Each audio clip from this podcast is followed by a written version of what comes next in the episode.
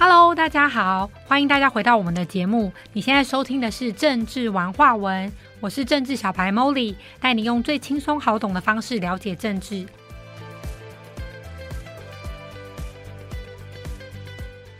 你还认为政治只是玩笑话吗？其实政治真的隐隐约约都对我们的生活产生很大的影响。那经过前面的两集呢，有听众朋友也有问我说：“诶，那 Molly 你怎么看现在台湾的就业环境？或是刚好我在第二集的时候有谈到我当时在工作选择上面的一个蛮大的转折。”然后就打在那里了嘛，所以刚好听众朋友就问我说：“那到底我后面的就业的心态也好，做法也好，到底跟之前有什么不一样？”所以今天这一集呢，我就来谈谈，就是我觉得心态的转变真的会影响蛮大的。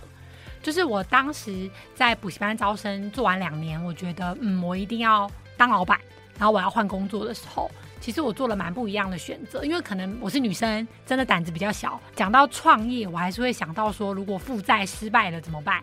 所以那时候，即使跟同事们聊聊说啊，不然我们就开一个什么炸薯条的小摊子啊，或者说成本很低的卖松饼的。你知道台湾最多的就是创业的人嘛？那我们都还是想想而已，因为觉得如果我五十万、三十万砸下去，我没有成功，我可能就是负债。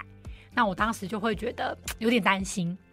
所以呢，我就去找了到底有哪些工作是可以有创业者的心态，但是我做的是我自己可以去做选择跟安排的。那讲到这里，其实我觉得大家应该选项也不多啦。我那时候就是呃在转换工作的时候，我又然后有一家公司试了三家公司。真的是让我下定决心，说我再也不要面试，因为他那时候考了英文，然后看履历，然后考了一大堆之后，然后面试我的跟我说，我们公司就是很有前景哦，你来做，你就会知道未来的会怎么样了。哎，是不是很不清楚？然后他就说，但是我薪水要从两万八开始，可我当时薪水已经三万三，我还要再重新去过三个月的试用期，领两万八之后，我才有可能知道未来长怎样。因为当时就他的论述，我不知道他的未来是什么。他就说公司很有发展，其实那公司其实到现在他也倒了啦，那我就不说公司的名字了。所以当时我就有一个想法，就是我真的要找到一份工作，是我可以用自己当老板的心态去开创的。所以那时候选项真的就不多了。那我在节目就只是说，我当时其实只有两个选项，一个是直销，一个是保险，就真的没有别的了。那那个时候我记得直销是我姑姑安排我去南部听一个阿姨讲内容。那那时候我其实真的听不太懂，我就是听不太懂。我只是问她说：“那不好意思，就是阿姨，你上个月领多少钱？”就 比较直白一点哦。然后那阿姨就说：“哦，我们上个月就很轻松哦，就没有做什么，然后就领四万五。”然后我说：“哈，四万五好少哦。”我不知道是为什么啦，就当时他真的这样跟我讲，所以我就觉得啊，好像有点少，我就哦，我就说谢谢。然后后来保险是我当时补习班的工读生的妈妈，其实是呃保险公司的经理。然后他也做了大概十几二十年，然后当时就本来就知道我很拼，就是我工作很认真。他当时就跟他女儿讲说，很想要找我来了解一下保险的制度。可是因为我原本对保险很排斥，那你问我为什么排斥？讲坦白话，我自己也不知道。我只觉得说社会上面好像都觉得直销保险没那么好，或者说没那么光鲜亮丽之类的，所以我就觉得我不可能会去做那个。可是真的要去找到一个可以帮助我赚更多钱工作的时候，我觉得我好像没得选，所以那时候我就就很苦恼。然后当时。刚好那个工读生就跟我讲说，那既然你现在这么苦恼，你就跟我妈妈聊聊看，就了解一下到底就是公司的制度是什么嘛。然后他说他妈妈其实也没有。到就是真的说哦三头六臂呀，可是他自己就是买车买房，然后养小孩，然后生活都过得不错，大概年薪平均都落在两百万。那个时候年薪两百万对我来说是一个天方夜谭的数字，因为我那时候每个月拼的要死要活就是三万，年薪就是四十，所以我就觉得年薪两百好多。然后我就去听了就是公司的制度之后，我大概知道为什么他的薪水可以这么高。第一，因为他没有底薪，所以他所有的东西都是论件计酬。那当然趴数就很清楚嘛，其实就跟老老板，你创业你要去算说你的 income 是有点类似的意思，然后他当然也有服务奖金，因为你后续你的客户你要做服务啊，然后甚至他后面也有组织的概念，就是你真的做到一定的规模，那公司会把办公室租下来给你，那你就是这个办公室的领导者，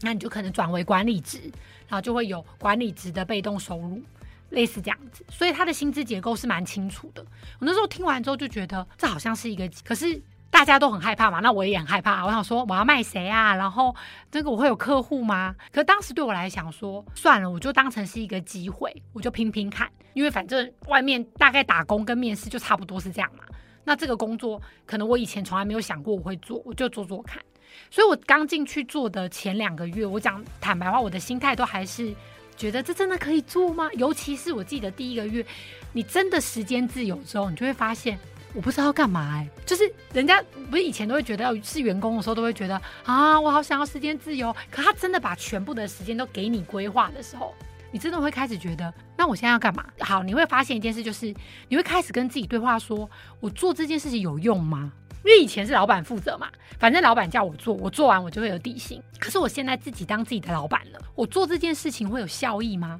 我如果努力了，我会有收获吗？那我如果不做，我可以干嘛？那如果我做了失败，会不会很难过？就是你会有很多很多这种内心的自我的信不信任或确信度。然后我讲真的，我第一个月其实我很听主管的话，然后主管也都帮助我跟陪同我。其实我第一个月就有六万多了，可是我还是非常害怕。我觉得我还是不知道我到底是怎么赚到这些钱的。那我后面我真的还是会有钱吗？所以我第二个月的时候，我薪水。大概就是有降低，因为我第二个月就真的不知道在干嘛，时候就开始迟到啊，然后学东西的时候没有很认真，然后下午可能很早就回家或者去逛街，然后就觉得我真的要继续做吗？这个工作真的可以吗？一直这样自我怀疑，不断的自我怀疑。然后我第二个月薪水就四万多，其实还是比补习班多，对不对？但我就一直觉得我应该没办法做，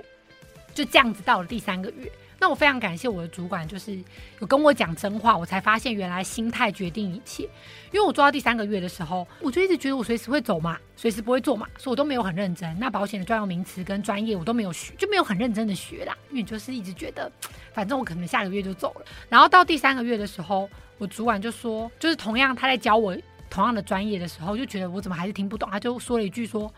这不是教你很多遍了吗？然后我就说啊，我忘记了，就是皮皮的这样想要带过。然后那时候我主管就说一句，他说：“其实我原本都觉得你很认真，你是优秀的人才，可真的这样带你之后，我也觉得你也还好。”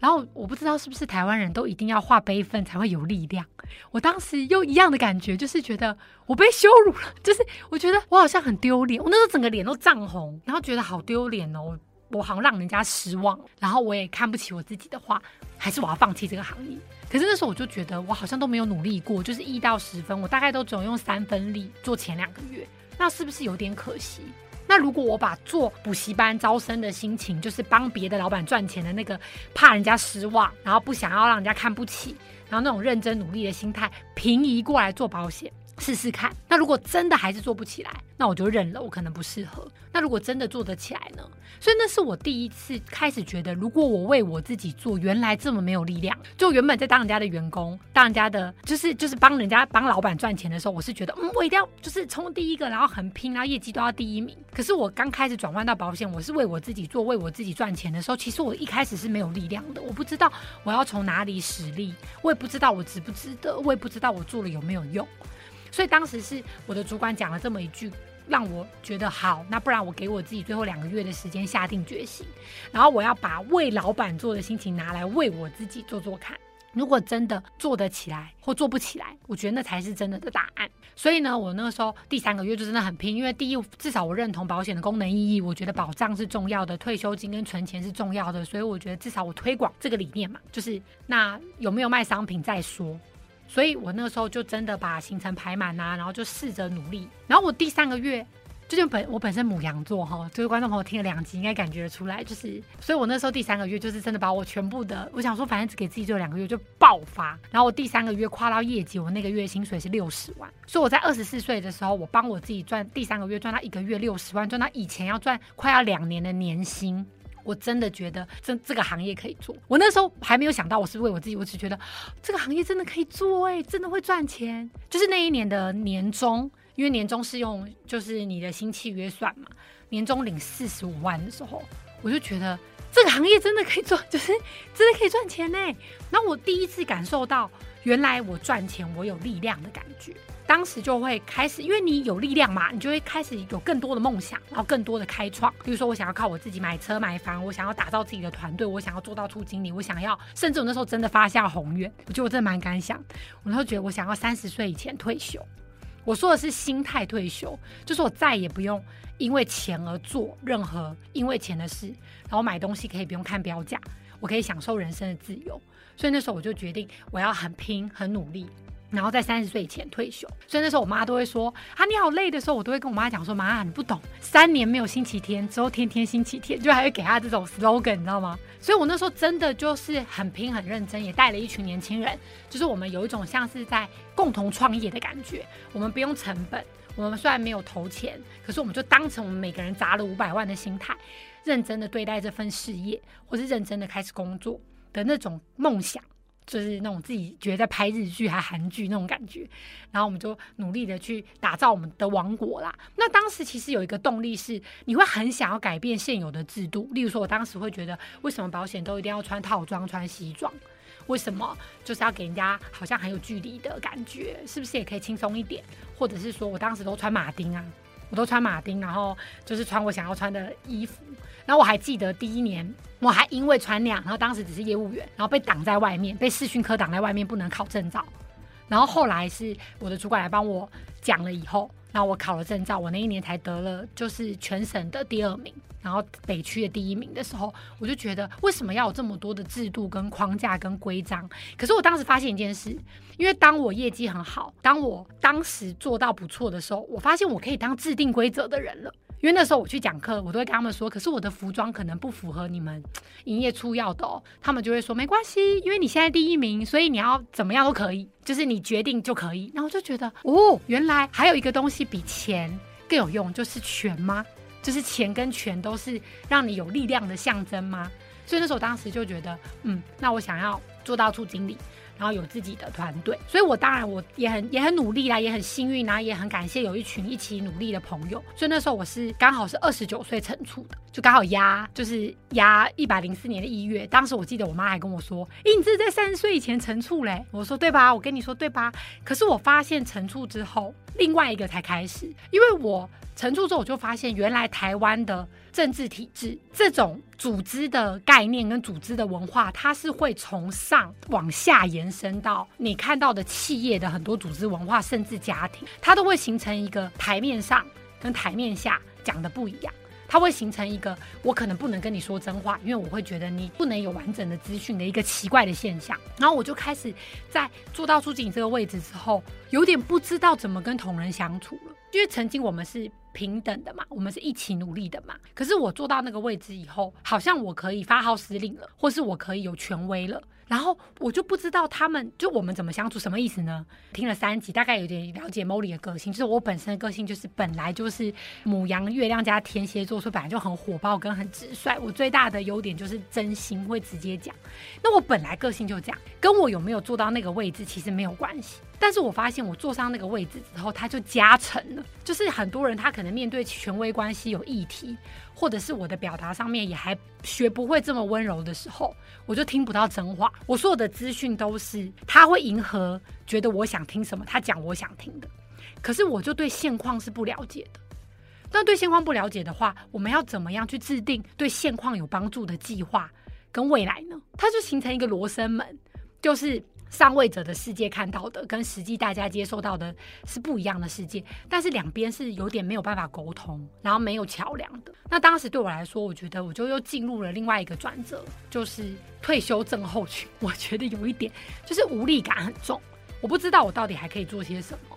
然后到底我要的是什么，然后我才发现原来我工作狂的这四五年来，我都不知道怎么生活。就是原来台湾人是不太敢生活的，我们只敢讲小确幸，可是我们不敢像法国人一样讲说，哦，我们不敢像法国人一样讲说，我们就生活，我们是为了生活才工作，我们也不敢像意大利意大利人一样讲说，我就是无所事事的美好，没有，我们无所事事就会充满愧疚感，充满罪恶感，然后充满了无价值感，就是我觉得我好像在浪费社会资源，那我不知道我自己的定位在哪里，然后我也是因为这样子的转折之后，开始觉得。要往内找找自己，就是过去可能我们不断的在扩充，我们赚钱也好，然后或是有权利也好，我自己观察到的现象是，可能是因为台湾的主权一直没有被认定，那我就会觉得没有根，我不知道我可以去认同什么，所以我们就会抓取可以依附的强的关系，但是我们没有回来看到自己的力量。所以那个时候，我其实讲坦白话，我刚开始转回来的时候，我也没有看到自己的力量，我不知道到底我们的价值是什么。所以其实会想要来做这一系列的节目，就是在这样子一整个转变的过程，我算比较幸运，也比较早的，没有在五十几岁的时候才发现，哦，我好像一无是处，或者是我会想要。去抓取年轻人认同的声音，然后有一些年龄上的代沟。因为当时我对我三十几岁来说，我就已经有这样的感觉了，就是我觉得我怎么还活着？我到底活来干嘛的？我又不快乐，我又不开心。我有钱，就算买了我说我想要买的东西，后面也没有也没有地方放啊。对啊，然后我买车，我买房，我那时候啊八二十八岁就台北市买房子，然后我买奥迪的车子，其实都只是为了证明我可以，我心里根本没有感动。我只想要证明说，哦，台湾年轻人没有那么草莓族，然后真的不用那么软弱，我们也是可以靠我们自己。可是我到底是要跟谁证明啊？就是也没有老师或是谁来颁一个好宝宝奖给我啊，所以我就会觉得我到底在忙什么？只是我会觉得，如果我能够更早一步的知道我是谁，然后我是为了什么而努力，甚至我在努力的过程还可以在同样的连接到台湾这片土地，我感觉会更有价值跟更有意义。所以这样子回来看，我们才会想透过这个节目，例如说台湾的就业问题也好，或者是很多的呃各式各样我们觉得是问题的问题好了。如果我们有办法不从问题的角度切入，我们不从解决问题的想法去扩张那个恐惧，有没有别条路可以是把它视为礼物，帮助我们去翻转跟学习的？那我们透过一集一集很有耐心的去做了这些学习以后，我们会不会豁然开朗？就是原来我们就是最有力量的那群人。台湾就是一个让人家非常羡慕的环境，因为大家都想要像我们一样，然后大家都觉得我们很自由，然后我们可以有自己的声音。所以这是我们做这个节目最主要的原因，就是当我们有了自己的声音，然后我们往未来走的每一步都非常坚定。然后也知道台湾的共同方向在哪里，那我相信我们就能给足我们自己安全感和足够的爱，甚至这份爱还可以再流经给全世界。那这个是我们希望这节目一一集一集去堆叠的能量。最后，我想要再提醒大家，我们都是一个比我们自己更大的整体，我们的共同共识就是台湾。所以，相信你自己的声音，就是相信台湾的未来。我是政治小白 Molly，那我们下一集再见喽，拜拜。